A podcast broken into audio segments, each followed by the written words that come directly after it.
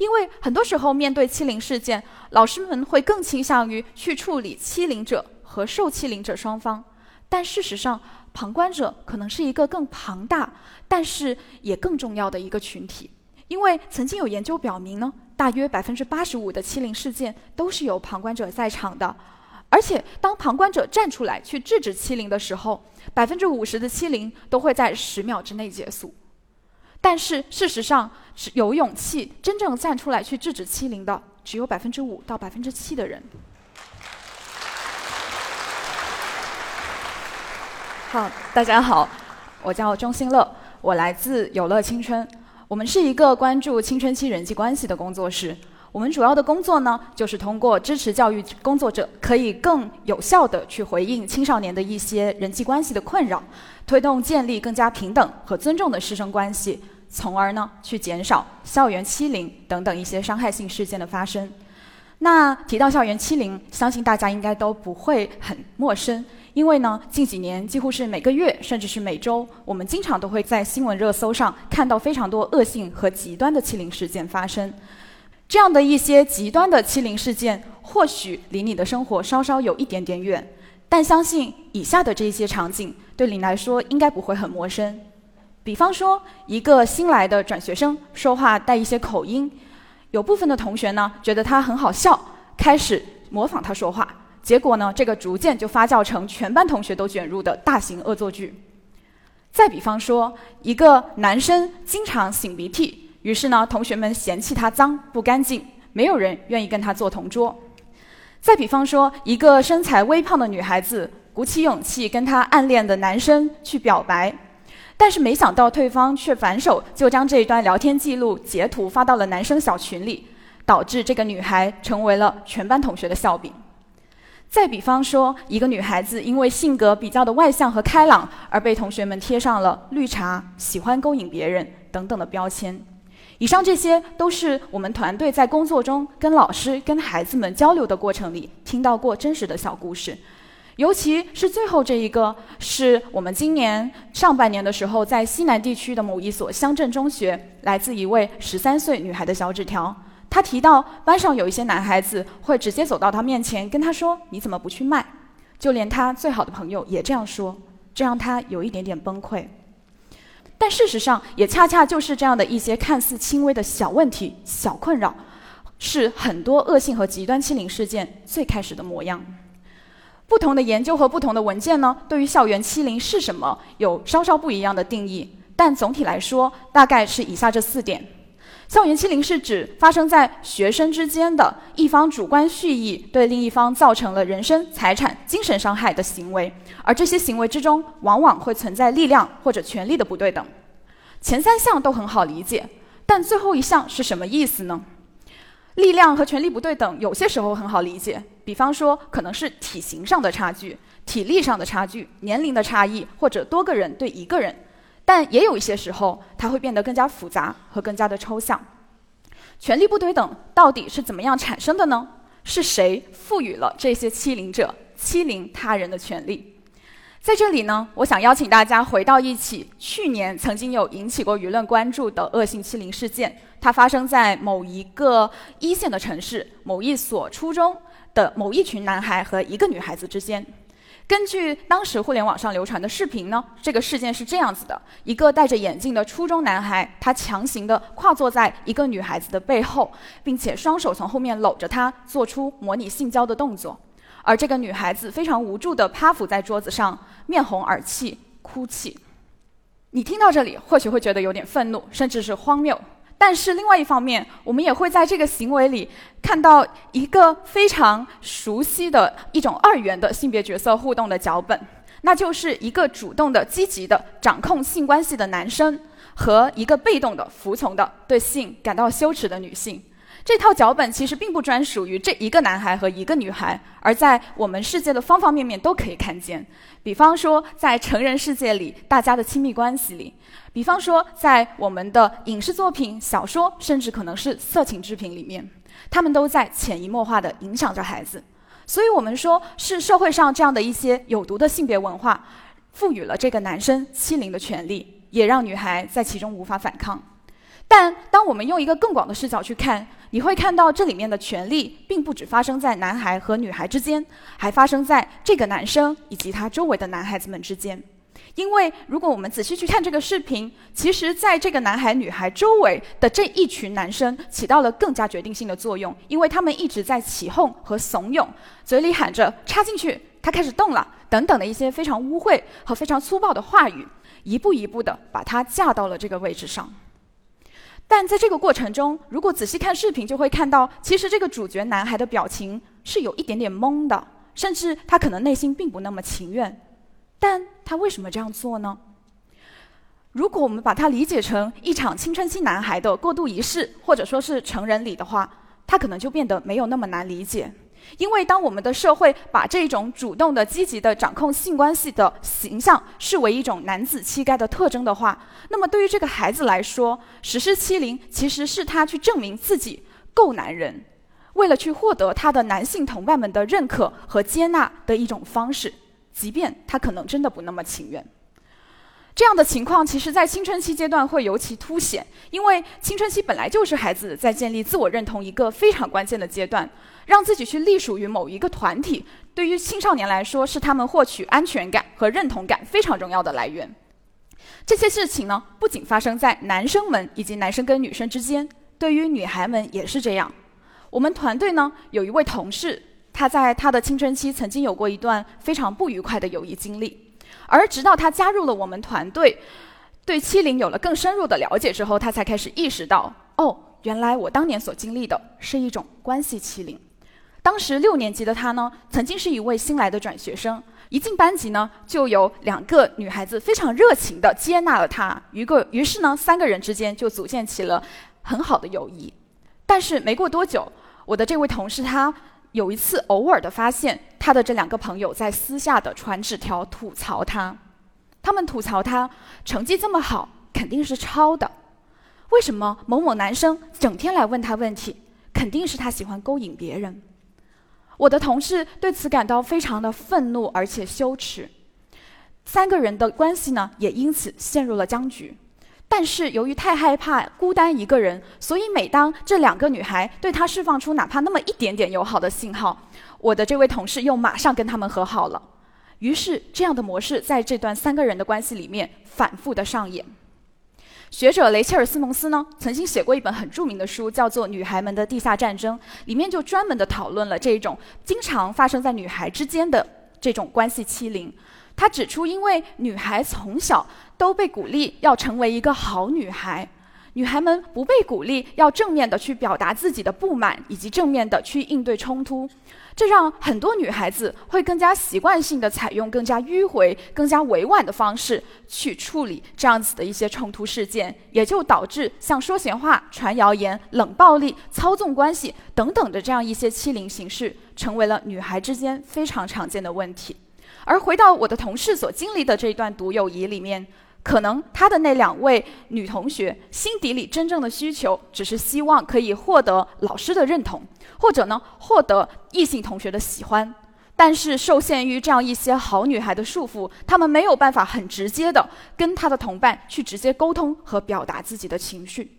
而另外一方面，通过去攻击我的这位同事所谓的不诚实、不检点。其实对于他们来说，也是再一次去巩固自己作为好女孩的这样的一种社交地位。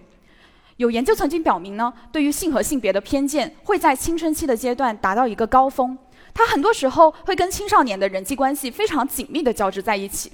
所以，性和性别也是我们有乐青春在工作中尤其看重的一个视角，因为我们发现它常常更隐蔽、更少被提及，也更容易被教育工作者忽略。但是我想说的是，这件事情其实并不只跟性别有关，因为以上的这些事件其实给了我们一个很重要的提醒，那就是欺凌很多时候并不是某一些坏孩子所做出的反社会行为，而恰恰它在很多时候其实是一种社会化的行为，它是孩子在努力的去符合某一类文化所认可的标准，去排斥和驱逐那一些所谓不合格、不像样的同伴，从而去获得更多的权利。认同以及社交地位，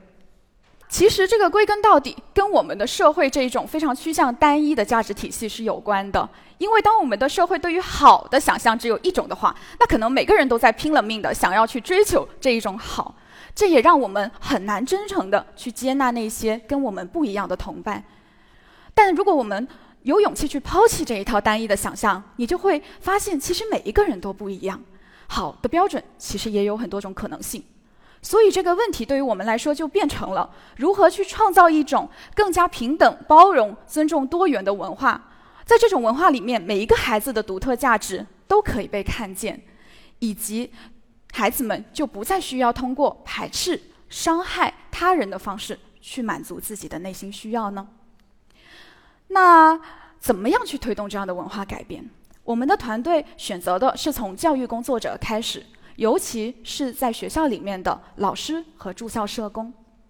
说到这里，大家会可能会有疑惑，因为我们的老师们现在被这么繁重的这种教学任务啊、行政压力压得根本就喘不过气来，他们真的还有精力去做别的吗？但说实话，这其实是我们团队探索了很久的一个结果，而且很大程度上，它可能是一个不得不的选择。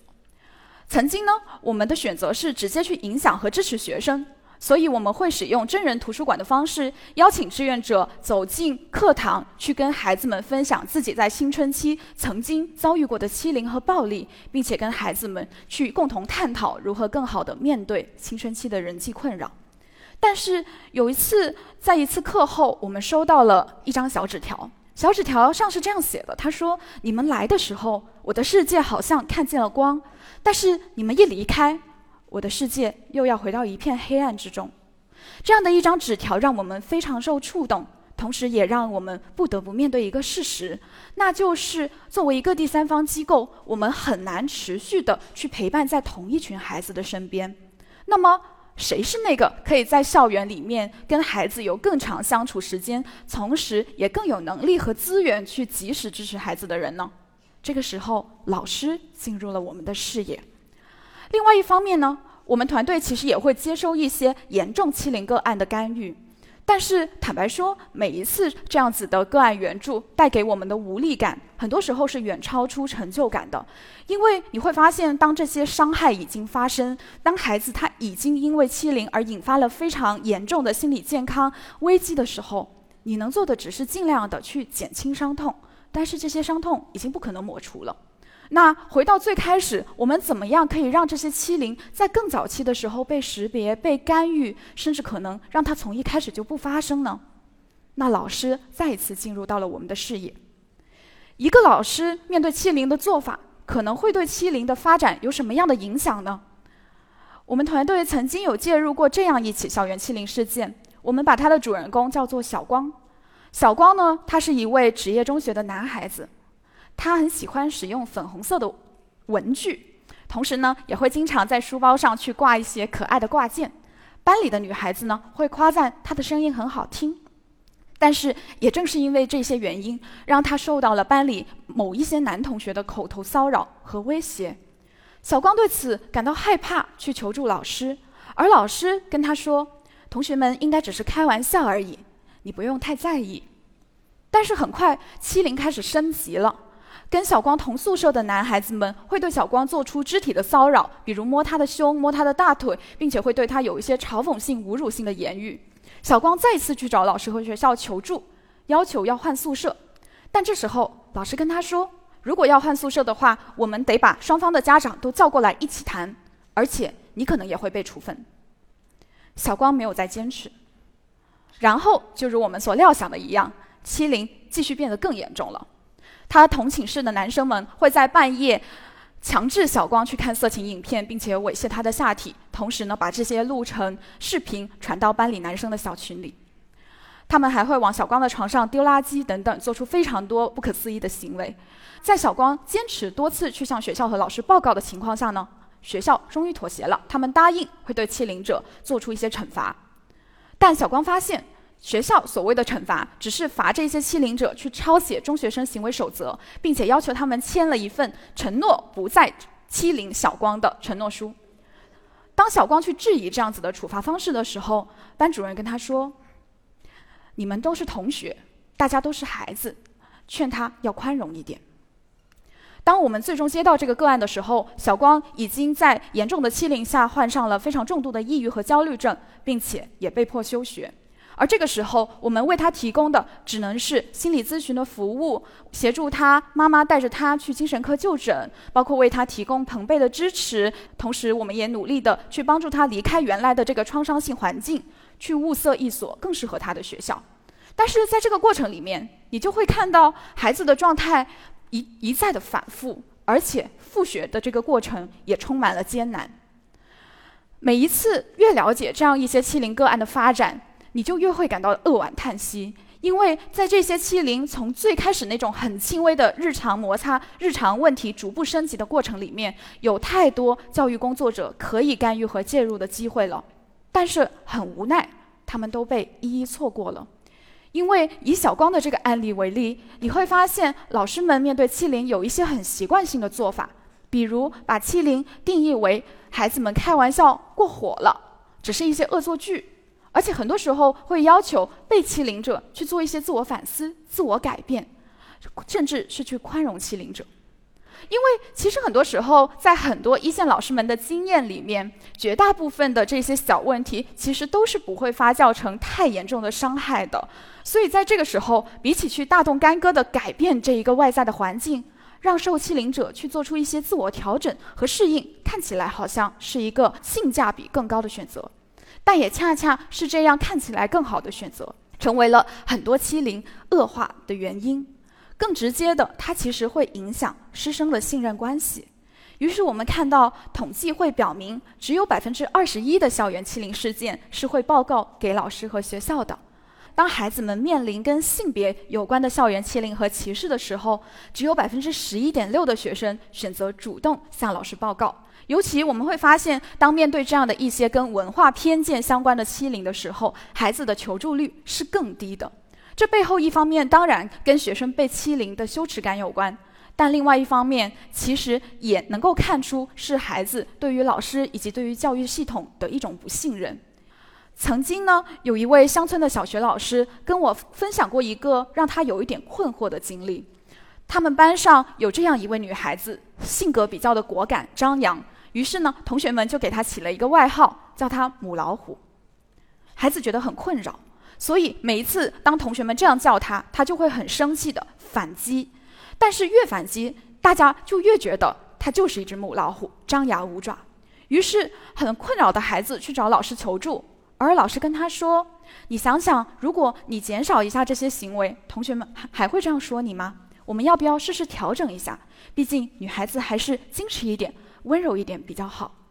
但孩子的愤怒并没有因此平息。在这个来回拉扯的过程里面，老师也有一点不耐烦了，他忍不住吼了孩子一句：“他说，你怎么知道他们在说你呢？你当他们是对着空气说的不行吗？”孩子非常委屈，眼眶红了，然后也不说话了。老师也意识到自己说的有点过了，于是他冷静了一下，再次跟孩子耐心地说。我们在人生里面，很多时候不可能处处都争赢，有时候退一步，海阔天空。我在这里其实没有任何想要谴责这位老师的意思，他是我非常尊敬的一位乡村老师。我能看到他非常真诚的跟孩子去沟通，也非常耐心的希望去为孩子着想。但是同时，我也看到了他的拧巴，就是一方面他知道其实每一个孩子都很不一样，不是所有的女孩都要那么的温柔文静。但是另外一方面，他跟我说，这个孩子毕竟还小，能够改一下的话，还是尽量改一下，不然以后进入社会要怎么办呢？在这里，我看到了这位老师非常深的一个困惑，那就是这个社会好像就是这样的一个适者生存的世界，而这些主流的文化标准总是很难改变的。那作为一个老师，我到底应该去教孩子更符合这些主流的文化标准，更适应社会的规则？还是鼓励孩子去做自己呢？坦白说，对于这个问题，每一个人的答案可能都不一样，而且这归根到底可能是一个选择和价值观的问题。但是，我在我们在想的是，当一个活生生的孩子他在你的面前去哭泣和表达他的受伤的时候，很多时候，首先先看到和肯定他的痛苦，可能是最重要的。我们首先要让他知道，被欺凌、被嘲笑并不是你的问题。因为任何的偏见、任何的嘲笑和任何的暴力都是不应该被允许的。这可能是深陷于欺凌之中、深陷于自我怀疑中的孩子最需要也最想要听到的一句话。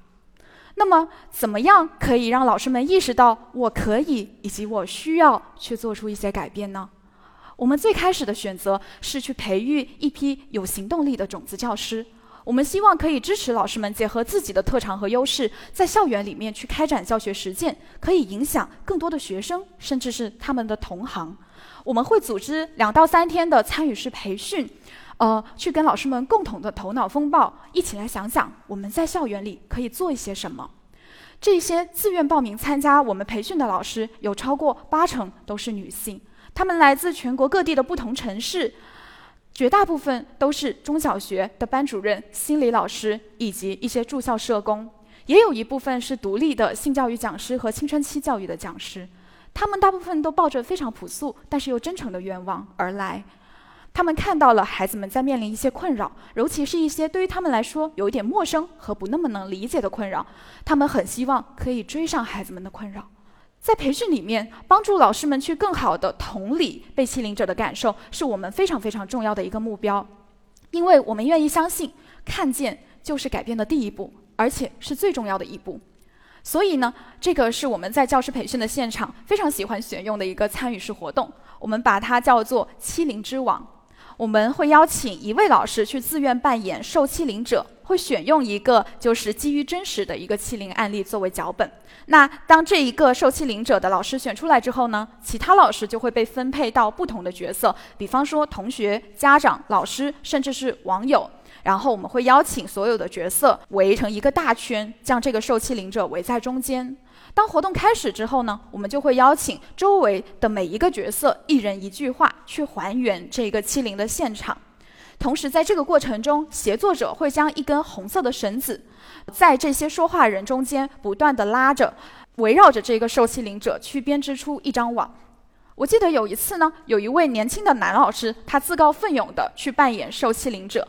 刚开始的时候，他还能面带微笑的，非常目光直视着每一位说话的人。但是，伴随着这个活动，这张网一点一点地拉起来，现场的这个氛围呢，也越来越压抑和沉重。你可以肉眼可见的看到，这位老师的姿态变得越来越僵硬，越来越紧绷，到最后他忍不住哭了。在活动结束之后，我们回看这个过程，这位老师分享说，一开始他抱着比较轻松的想法，在内心非常努力的去回怼每一个人对他说出的这些侮辱和嘲笑的话，但是随着他听到的这些负面信息越来越多，他发现自己好像招架不住了，好像所有人都在对自己施暴。当你亲眼看到这位受欺凌者是怎么样被这些重重的绳子紧紧地束缚在其中的时候，你会发现，那些要求受欺凌者勇敢一点、坚强一点、宽容一点、反思一下自己的声音，很有可能是一种过于傲慢的苛责以及二次伤害。并且很重要的是，在这个过程里面，有一位老师分享了一个很有意思的发现。他说，在这个过程里，其实我自己拉着绳子的手也会酸胀，也会被勒痛。但是每个人都好像还是紧紧地拽着他不放。他说：“这个其实跟我们生活里的情境非常像，我们每一个人都受到这张网或者说这个结构的影响，以至于我们在无意识之间会做出一些不那么符合我们价值观的行为。这样的一些讨论呢，就把欺凌中的旁观者这样一个很重要的角色带进了我们的视野中。因为很多时候面对欺凌事件，老师们会更倾向于去处理欺凌者和受欺凌者双方。”但事实上，旁观者可能是一个更庞大，但是也更重要的一个群体。因为曾经有研究表明呢，大约百分之八十五的欺凌事件都是有旁观者在场的。而且，当旁观者站出来去制止欺凌的时候，百分之五十的欺凌都会在十秒之内结束。但是事实上，是有勇气真正站出来去制止欺凌的，只有百分之五到百分之七的人。那么，旁观者们为什么不愿意站出来？曾经有一位参加过我们培训的老师回到课堂里面，跟孩子们上了一节关于旁观者的课。老师问：“是什么阻止了旁观者成为保护者呢？”孩子们的答案五花八门。有的孩子说，这些旁观者也会受到文化的影响，他们也觉得这个被欺凌者多少有点活该。也有的孩子会说，这些旁观者可能觉得这个事儿很无聊、很幼稚，跟我没什么关系，我不想掺和。还有更多的孩子表达的是担心和迷茫，因为站在大多数的一方总是更安全的。如果我站出来帮忙，会不会连我也被排挤呢？我的帮助真的能让事情变得更好吗？我不知道能怎么做。于是，在这个时候，老师的角色就变得非常重要了，因为在校园里，教师这个角色天然了赋予了他们更多的权威性。于是，我们这位老师提问说：“那一位不说话、什么都不做的沉默旁观者，他应该对欺凌负有责任吗？”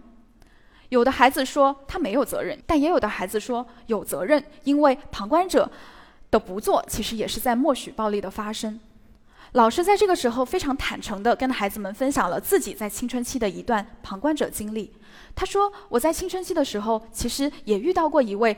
有点不一样的同学。这位同学的行为举止有点奇怪，大家都不喜欢跟他玩。于是中学的这几年，他一直都形单影只，一个人。直到我长大了之后，成为老师，对校园欺凌有了更深入的了解之后。”我开始对这件事觉得越来越愧疚，因为每当我回想，我就在想，如果在我青春期的时候，我跟这位同学更主动的去多聊两句，他的处境会不会好一些？听到老师这么说，同学们有点惊讶，说：“哇，老师，原来你也曾经是个沉默的旁观者，甚至你可能是个欺凌者。”老师说：“对呀，我们每一个人其实都在成长中，我们都有可能犯错，但是好在我们现在可以一起来聊一聊这件事儿。”我们都可以选择看看怎么样把它变得更好。这一节课可以改变的或许很有限，但是呢，在上完这节课之后不久，这位老师非常欣喜地发现，有一个课间，他看到一群男生围着一个男生，正准备做一些什么。正当这位老师想要上前去制止的时候，他听到旁边有一位男生大喝了一句：“你们干什么？”于是这一群人很快就作鸟兽散了。旁边有一位同学目睹了整个过程。笑着跟老师说：“老师，你看，这应该就是积极旁观者的作用吧？当然，其实很多时候，我们对于旁观者的想象，只是说我在那个暴力现场怎么样直接站出来制止。但其实，制止欺凌还有很多种可能性。比方说，有时候他可能只是很简单的，当我听到一句谣言的时候，轻描淡写的跟同学说，这一点都不好笑，为什么要这样说别人？”也有可能是，当我看到受欺凌者在默默哭泣的时候，主动走上去问他一句：“你还好吗？”告诉他这不是你的错。孩子们需要的只是厘清这些担心，并且知道我可以做一些什么，我可以创造一些改变。我们欣喜地发现呢，培训之后还有更多的改变在发生。有的老师呢，设计了一整个学期的专题教育课，从不同的角度跟孩子们去探讨关于人的多元和差异。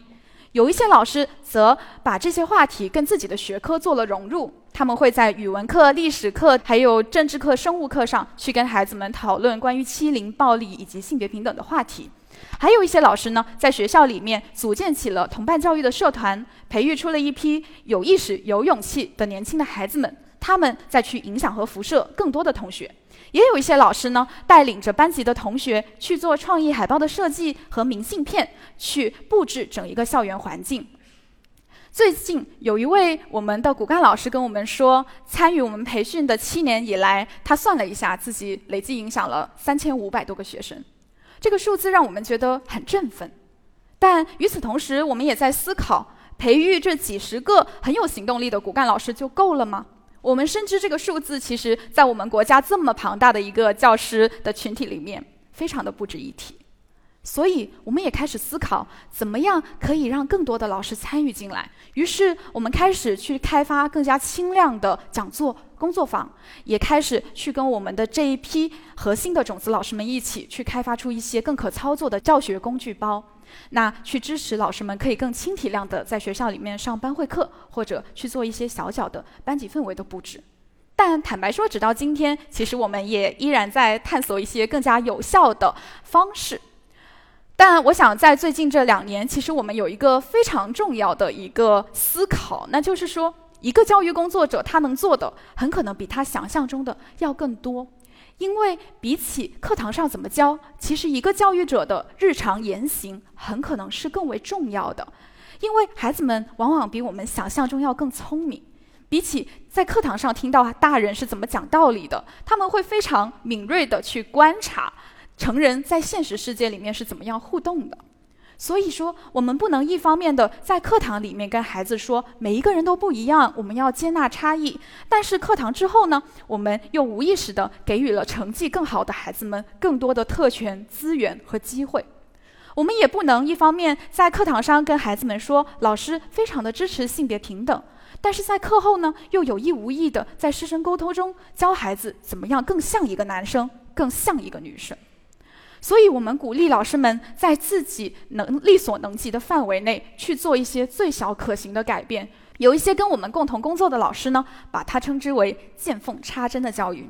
比方说，我们会在讲座里面教老师怎么样去使用更加具有包容性的一些师生互动语言。一位老师参加完讲座回到班级，看到了一个男孩子在伏案哭泣，他的第一反应其实是站出来劝这个孩子：“男儿有泪不轻弹，你不要哭，要坚强一点。”但是他马上顿住了，因为他意识到这样的一些默许男孩不能哭、不能流露脆弱的一些观念，其实恰恰就是让某一些男孩子被嘲笑。被欺凌的原因，于是他换了一种说法，他说：“怎么了？是谁遇到什么样难过的事情了吗？”再比如说，我们也会鼓励老师们在自己的教学空间中，去通过一些小小的布置，去释放自己积极友好的态度，鼓励孩子们更有信任感的来求助。于是，一位老师受到了启发，他在自己的办公桌上放了一张小小的海报，这张海报上面写着。欢迎你跟我聊聊，我承诺会平等的对待每一个你，不会因为你的性别、家庭背景、能力、成绩等等的原因而区别对待。他很欣喜地发现，自从这张小海报贴出来之后，真的有更多的孩子愿意主动地找他去分享自己的困扰，说出一些以前没有说过的小秘密。当然，我们其实每一个人都受限于自己的生命经验，我们都很难做到完美，但是我们愿意真诚地相信。走出一小步，永远都比追求完美更重要。因为这一小步对于孩子来说，可能意义重大。其实我们只是一个不足五个人的小团队。今年我们努力让两千个老师迈出一小步，但我们仍然知道这个数字依然沧海一粟。我们依然需要有更多的教育工作者跟我们同行，一起用每一个人的一小步去推动创建更加积极、平等、尊重的人与人的关系，去推动更大范围内的文化的改变。我相信这些一小步其实就是在推动一个我们想要的未来。那以上就是我想跟大家分享的，谢谢大家。